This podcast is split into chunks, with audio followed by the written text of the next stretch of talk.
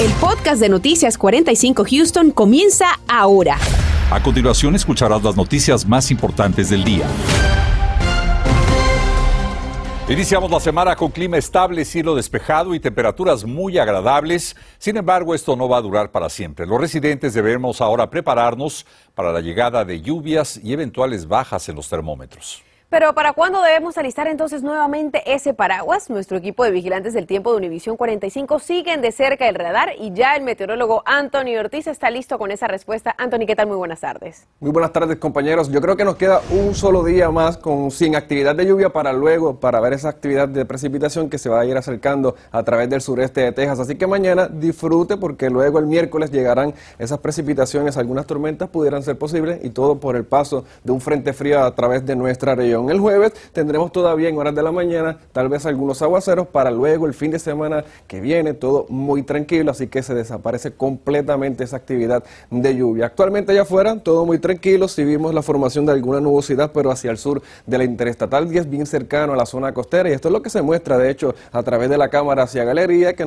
también nos muestra temperaturas en el rango de los 70 grados agradable allá afuera. La buena noticia es que todavía no hay tanta humedad, aún así el viento ya sigue predominando desde el este sureste a unas 8 millas por hora. Las máximas en otros sectores como en Katy, 84, 80 sobre la zona del campo y próximas horas vea que el termómetro continuará en descenso hasta caer al rango de los 67 grados. Pero más adelante sí que hay cambios en cuanto a las temperaturas, a cuánto se va a estar sintiendo por el paso del frente. La información más adelante. Nuestro equipo de noticias Univisión 45 investiga las alegaciones de una madre de Houston quien acusa a una maestra de maltratar a su hija de 12 años en la escuela secundaria de Burbank. Ella asegura que la agresión le dejó marcas en el cuerpo a la niña y ahora exige respuestas. Vamos en vivo con José Alberto Irizarri. José, ¿qué se sabe de este caso? Marcela, este incidente ocurrió el miércoles de la pasada semana, pero dado a cómo se ha manejado este asunto con el distrito escolar de Houston, según esta madre, se le hace necesario hacerlo público para que no se repita esta historia en esta secundaria Burbank al norte de Houston. Seguramente lo ve en pantalla en estos momentos. Estas fotos que ve es el antebrazo de la joven Ariana Barlow, una joven de 12 años que alega una maestra le hizo es agarrarla fuerte en el brazo y le hizo estos moretones. Según eh, dijo, esto sucedió después que estaba corriendo alegadamente dentro del salón. La maestra la agarró fuertemente por el antebrazo, pero que supuestamente estaba así en los pasillos, pero esa joven lo negó eh, desde el principio y dijeron que fueron unos jóvenes los que estaban corriendo. La joven Ariana Barlow hizo la denuncia de lo que sucedió con la administración escolar y desde entonces su madre afirma que ha buscado comunicación con el distrito escolar de Houston y no lo ha logrado, por lo que entiende no se ha hecho justicia aún.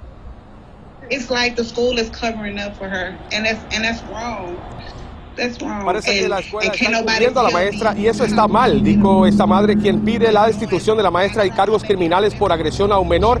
De hecho, también hicieron la denuncia con la policía de Houston. Esta madre buscó apoyo de Nikki Kaiser, una activista pro derechos de los niños, donde está buscando que la escuela responda por lo que sucedió y qué va a suceder también con esta maestra. Dicen que también los estudiantes o la estudiante no quiere regresar a clases porque no se siente segura dentro del plantel, a pesar que buscan respuestas del distrito escolar, el distrito escolar de Houston nos dijo a nosotros que tienen conocimiento de la acusación de mala conducta en la escuela secundaria Burbank, pero no pueden dar más información por haber una investigación en curso que incluye al Servicio de Protección Infantil y los resultados serían enviados a la Agencia Estatal de Educación en Texas. Y por otro lado, también esta madre junto con esta activista están evaluando tomar acción legal independiente, entiéndase una demanda por agravios a raíz de lo sucedido.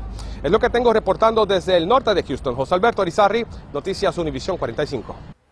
Y ese día fue presentada en corte Gloria Williams, la madre de cuatro menores encontrados en el interior de un apartamento en Houston. Uno de ellos tenía casi un año de haber muerto y los otros tres estaban en condiciones de completo abandono.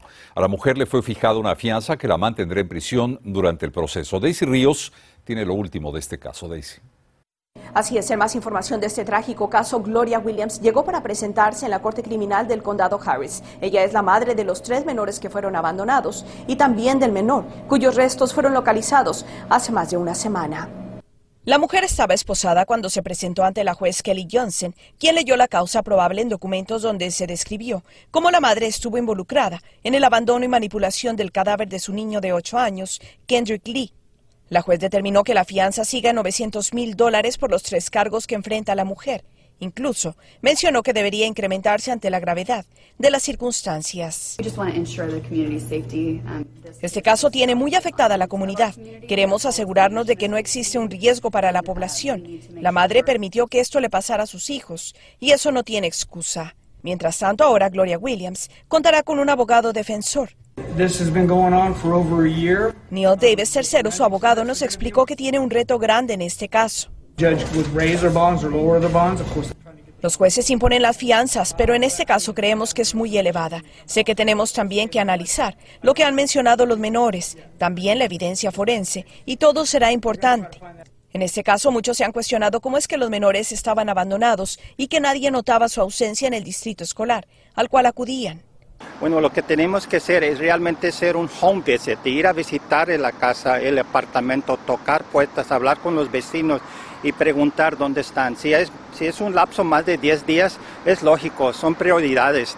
Esto ha sido común durante la pandemia, según nos dice ese experto. Y lo que pasó durante la pandemia, muchos oficiales de las escuelas no estaban preparados y no podían anticipar lo más profundo del problema que iba a afectar a las familias porque pues realmente estábamos viviendo en islas y la gente no se estaba cuidando uno al otro y también los maestros y los oficiales de las escuelas tenían mucho temor de salir. Contactamos al distrito escolar de Elif, al cual acudían los menores para saber más del caso. Nos respondieron que los niños dejaron de ir a la escuela en mayo del 2020, que investigadores con la escuela se enfocaron en localizarlos. Sin embargo, no los pudieron ubicar en la residencia donde visitaron, pero nadie contestó en septiembre del 2020. Hasta ese instante no se ha determinado con exactitud la fecha para que esta mujer se presente de nueva cuenta en corte y exista así la posibilidad de incrementar su fianza. Reporto para Noticias Univisión 45, Daisy Ríos. Y este día recibió un total de 10 cargos por posesión de pornografía infantil el ejecutivo de varias compañías de ciberseguridad. La fiscalía afirma que al hombre identificado como Jeremy Thomas McKeon le fueron encontrados videos gráficos de abuso sexual contra menores de 5, 7 y 10 años de edad. También hay evidencia de abuso contra menores preadolescentes.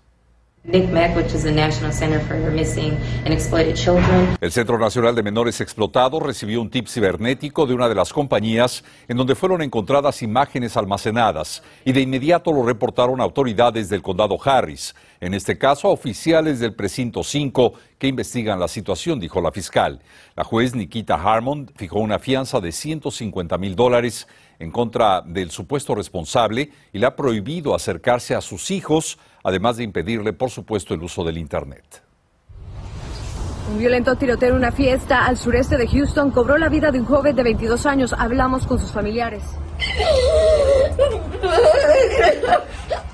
A casi 24 horas de que posiblemente se apruebe la vacuna para niños entre 5 y 11 años, hay muchos padres que aún tienen dudas de aplicársela a sus hijos. Hablamos con un experto pediatra. La Serie Mundial regresa a Houston. Le vamos a mostrar la bienvenida que le dieron los fanáticos a los Astros. Estás escuchando el podcast de Noticias 45 Houston. Los crímenes violentos siguen a la alza en Houston y tan solo este fin de semana dos jóvenes hispanos perdieron la vida en dos incidentes diferentes, pero en donde el uso de armas de fuego fue el común denominador. Marlene Guzmán conversó con los familiares de una de las víctimas y nos acompaña con lo que se sabe de estos incidentes. Marlene, muy buenas tardes. Raúl, buenas tardes. Uno de esos homicidios ocurrió precisamente sobre esta, la calle Molín. Aquí se llevaba a cabo una fiesta a la que asistían bastantes jóvenes, en su mayoría hispanos, y donde perdió la vida un joven de 22 años. Hablamos con sus familiares y aquí lo que piden justicia. Destrozada por la trágica muerte de su hijo menor, Gerson Barrondo, de 22 años, quien estaba de visita en Houston. Yo quiero mi hijo, no quiero. Quiero mi hijo. La noche del sábado acudió a una fiesta de Halloween con su esposa, sin imaginar que le arrebatarían la vida. Su madre tuvo un mal presentimiento cuando estuvo con ella esa tarde. Y se me hizo raro que me haya abrazado así, porque nunca me había abrazado así. Y le dije, cuídate, mi hijo, Dios te bendiga. Investigaciones preliminares de la policía de Houston indican que Gerson le estaba pidiendo a las personas que se retiraran de la celebración, ya que había una gran multitud, según la familia, más de 150 asistentes. Y vean estos dos individuos ah, que no les gustó como mi hermano les estaba hablando. Entonces um, le sacaron la pistola y le empezaron a tirar. Le dieron seis tiros a mi hermano. Aunque la familia asegura tener las identidades de dos supuestos sospechosos, autoridades dicen aún no tener información sobre los responsables. Lo único que quiero justicia. Por favor, entreguen esas personas. Era muy bueno. Para la familia Barrondo, Gerson es un héroe, pues formaba parte de las Fuerzas Aéreas desde hace cuatro años y su anhelo era luchar por esta nación. Y me dice, mamá, lo cumplí. Le dije, sí, mijo, estoy orgullosa de ti. Durante nuestra entrevista llegó el sargento Hammonds ofreciendo sus condolencias y para realizar los arreglos correspondientes.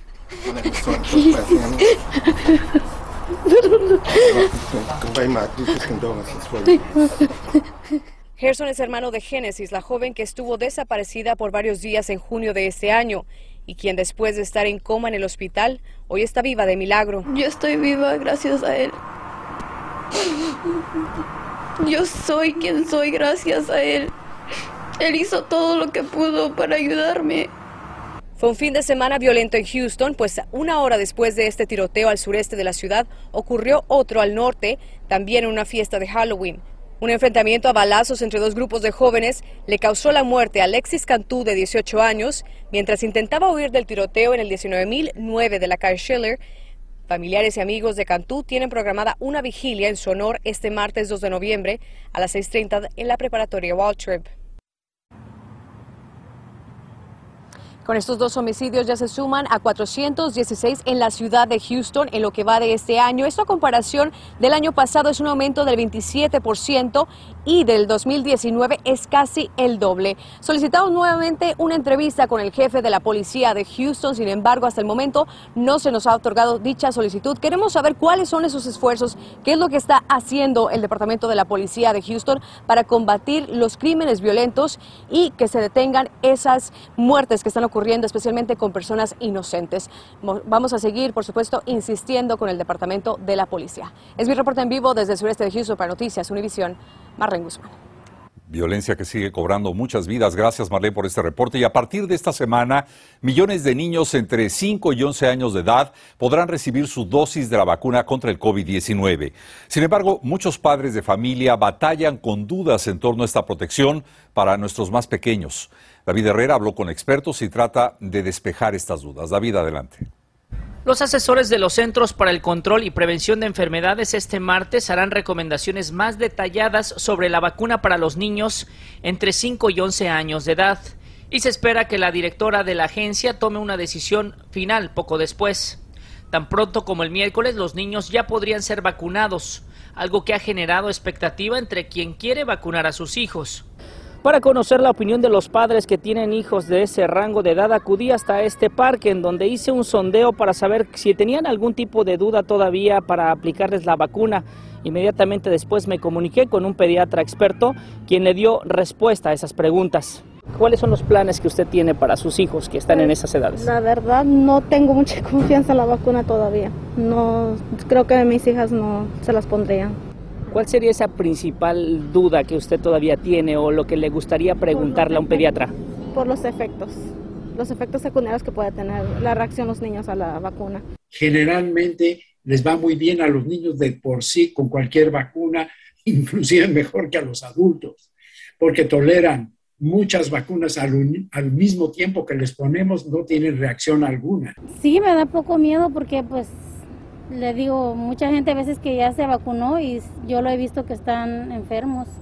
Entonces eso a veces me pone a pensar. Los beneficios sobrepasan a algunos de los, digamos, síntomas o signos que se presenten en ponerse la vacuna.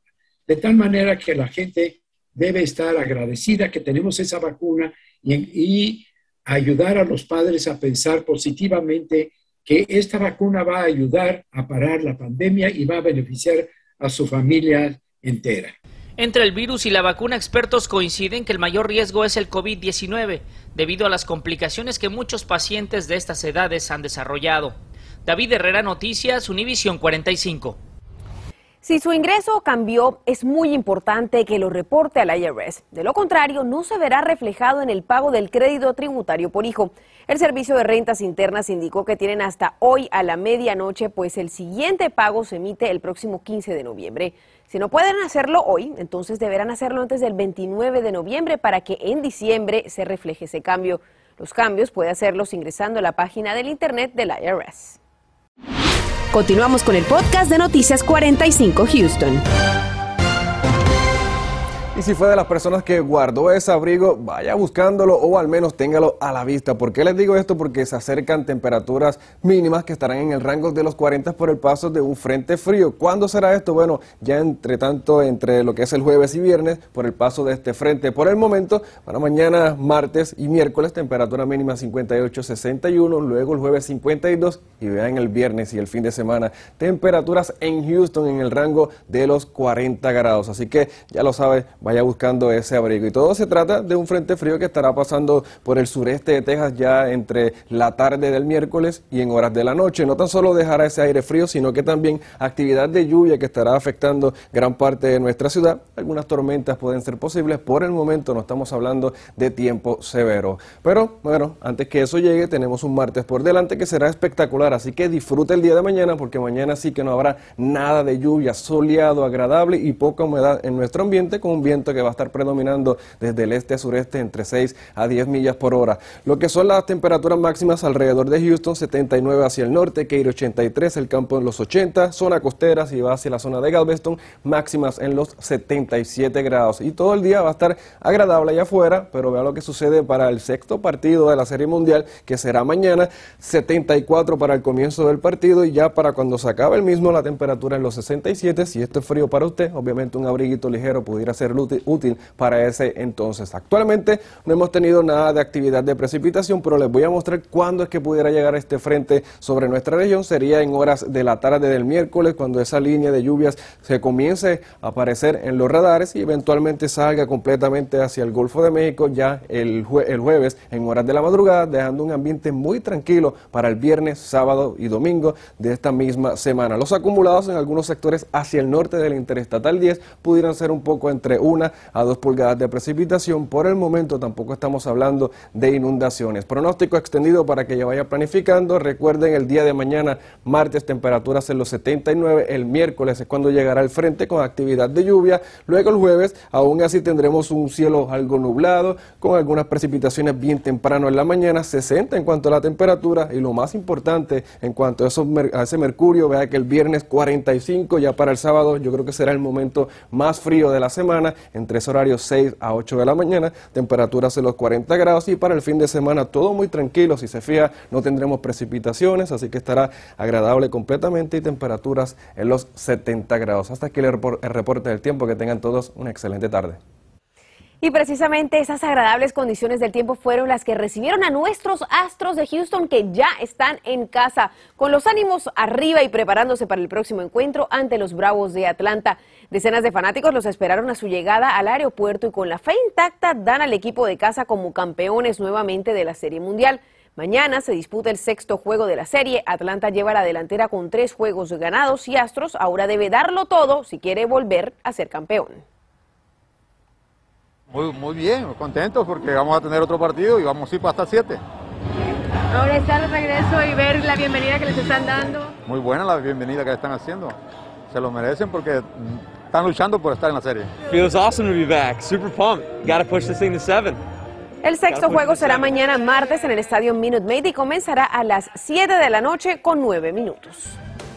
Las muertes globales por COVID-19 superan los 5 millones de personas de acuerdo a la Universidad John Hopkins. A primera hora veremos cuál es el país más afectado, pero además... Este martes a primera hora, noviembre es uno de los mejores meses para encontrar descuentos. Sin embargo, este año podría ser diferente. A partir de las 5 de la mañana le contamos por qué. Acompáñanos.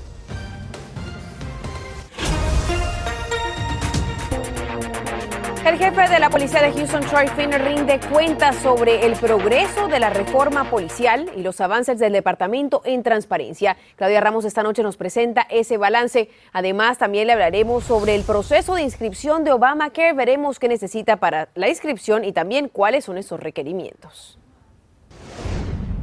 Y se reporta una tarde espectacular allá afuera, perfecto como para salir al menos al patio de la casa con temperaturas en el rango de los 70 grados, de hecho 77 en la ciudad de Houston, pero según vaya progresando la noche ese mercurio continuará descendiendo, yo creo que entre 6 a 8 de la mañana, temperatura reportándose en Houston 59-58 con excepción de la zona costera que pudiera tener mínima solamente en el rango de los 70 grados. Compañeros. Anthony, muchísimas gracias y gracias a usted por haber estado con nosotros, pero recuerde que nos veremos esta noche en punto de las 10. Feliz tarde, feliz inicio de semana. Gracias por escuchar el podcast de Noticias 45 Houston. Puedes descubrir otros podcasts de Univision en la aplicación de Euforia o en univision.com diagonal podcast.